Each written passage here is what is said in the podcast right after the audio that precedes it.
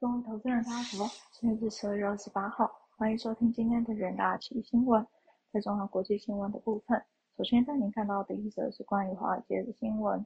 二零二一年即将进入尾声，今年的美国股市有望在大幅上涨中结束，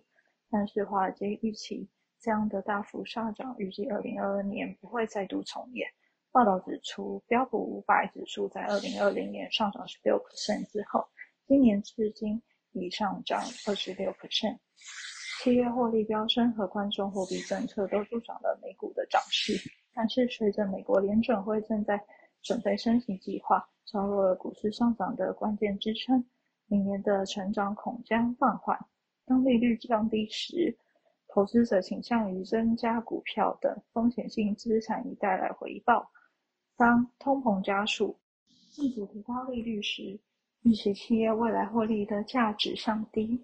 投资者转向其他的选择。二零二零年初的超低利率推升了股票估值，并在此后几个月使股价一直保持在高位。许多分析师和投资者认为，升息将会阻碍估值进一步上涨，并可能导致下跌。有部分分析师认为，货币政策的转变可能将有助于使股市的涨跌幅限制在更。经济趋势的水准，标普五百指数从一九五七年推出至去年为止，平均每年上涨八点四 percent，但是近三年却历经了更强劲的涨幅。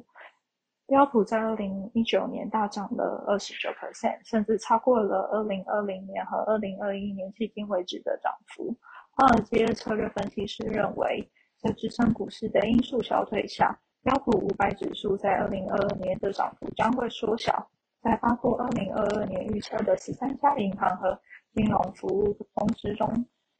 标普五百指数到明年年底的平均目标价为四九四零点。BMO 策略师则是看好明年股市，预测明年标普五百指数将在二零二二年底上看五千三百点，较目前仍有十二 percent 的上涨空间。第二个新闻来看到美国年底购物季的消息。根据万事达卡旗下机构在二十二月二十六日公布的最新统计数据显示，今年底购物季美国市场营收年增八点五 percent，服饰、珠宝、三 C 产品的消费大增。该项数据的统计结果是从今年十一月一日至十二月二十四日为止，无论是实体店面或是线上购物的营收都出现增长。今年消费者因意识到供应链问题对零售业者造成影响，多数都提前选购礼品。店家方面为促使年底购物季的买气，也都推出各项优惠活动。销售方面，服饰类比去年大增四十七 percent，而珠宝类与三 C 产品也分别出现三十二 percent 和十六 percent 的年增率。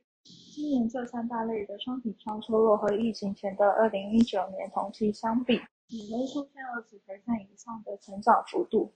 第三则新闻来看到日本央行十二月利率决议会议的消息。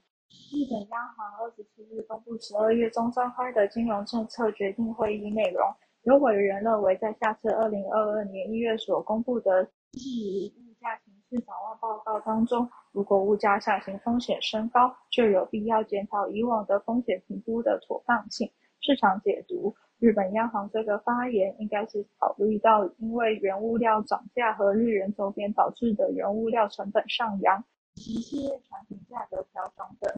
日本央行在十二月的利率会议中，在决定缩小和疫情相关的企业资金调度资源规模，其中商业票据仅公司在合计以二十兆日元为上限的买进措施，将一元净计划于二零二二年三月底结束。另一方面，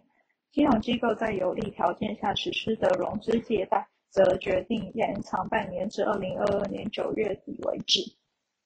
许多央行表示，为了向那些资金调度上感到不安的中小企业们集中资源，有必要在展开明年事业计划检讨前，决定延长相关的纾困措施。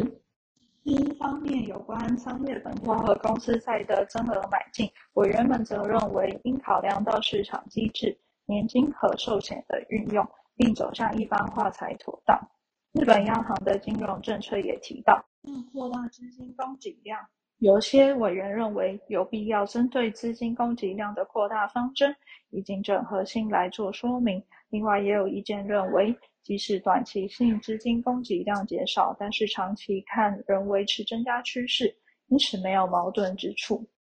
接下来看到国内新闻，首先是国内行情的部分。台股二十七日在半导体双雄台积电、联发科领军冲锋下，电子全面走阳，金融、船产也有买单点火，指数开高走高震荡，大涨逾百点，再度站上万八关卡。尾盘卖压出笼，中场涨幅收敛，收在一万八千零四十八点九四点，上涨零点四九 percent。仍暌违五个月再战新高，成交量为两千三百六十四点四七亿元。电子三雄今日齐扬，台积电站上六百一十元，尾盘遭大单调节，上涨零点三三 percent，以六百零六元作收。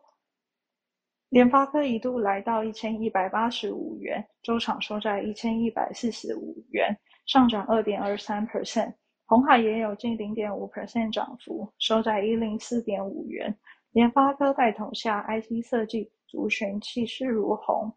另外，高价股涨多跌少。成长方面，台塑、是宝、锦南亚收在平盘价八十五点九元。台塑、台塑化、台化均收盘上。航运双手表现也很强势，华航上涨逾三 percent，长隆行也有逾两 percent 涨幅。货柜航运则以中柜。建兴国际长隆守住红盘，法人表示，虽然外资放假，成交量能降温，但在内资偏多带动指数站稳万八关卡。不过量价背离疑虑下，短期不宜过度追高。接下来进入到三分钟听股期的部分。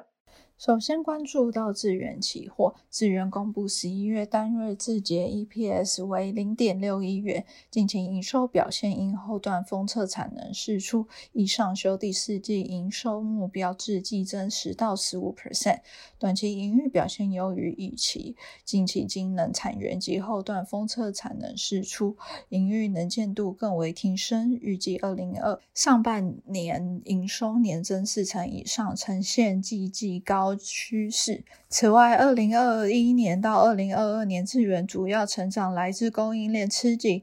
NRE 恢复动能及过去开案转量产，尤其辖 UMC 晶圆产能资源，营日表现优于过往水准。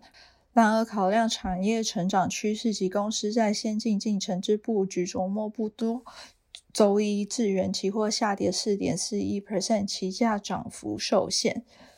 其次关注到新兴期货，窄板龙头厂新兴累计今年前十一月营收达九百四十三点二三亿元，年增为十七点十七 percent。目前投资重心七十到八十 percent 放在 ABF 窄板，至于高阶 CSP 也持续投资窄板，因应高阶智慧机、五 G 高频传输这部分，大陆同业也要跨入，因仍有三到五年的差距。周一，新兴期货小跌零点四二 percent，新兴持续扩展市占率，整体窄板市占领先日常，并紧追日常 IBF 窄板市占。BT 窄板市场专注于高阶产品运用，新产品开出与产品组合优化，加上市场能见度佳，新兴今年营收将有望突破千亿创新高。再来关注到台达电期货。全球能源管理领导厂商台达电将于周二国际半导体展中，以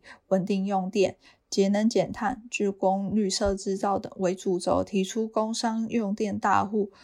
智能储能、节能控能的全方位厂。办能源管理方案，其中包括智慧建筑节能方案、太阳能变电器、储能系统、能源管理系统、电动车充电设备，积极推动能源转型，加速发展节能减碳技术。台达电受惠于国际供应链的减碳趋势。低碳电网及绿色制造成为全球显学。周一台达电期货上涨二点五九 percent，写下波段新高，红 K 呈现上升格局。最后关注到中钢期货，钢铁龙头中钢董事长翁朝栋表示，持续发展精致钢铁，以科技化技术独特性，希望长期毛利站稳二十 percent 来当做研发创新的后盾，借此保持技术领先。中钢与台达电签署合作备忘录，将在绿能、节能、储能三大领域携手开展技术合作。周一，中钢期货下跌零点五六 percent，中钢期货趋势转弱，由于十一到十二月预期原料成本垫高，使得炼钢利差持续受限，目前在十日均线多空交战。后市起价续航力仍需观察。以上就是今天的重点新闻。明天同一时间，请持续锁定元大旗新闻。谢谢各位收听，我们明天再会。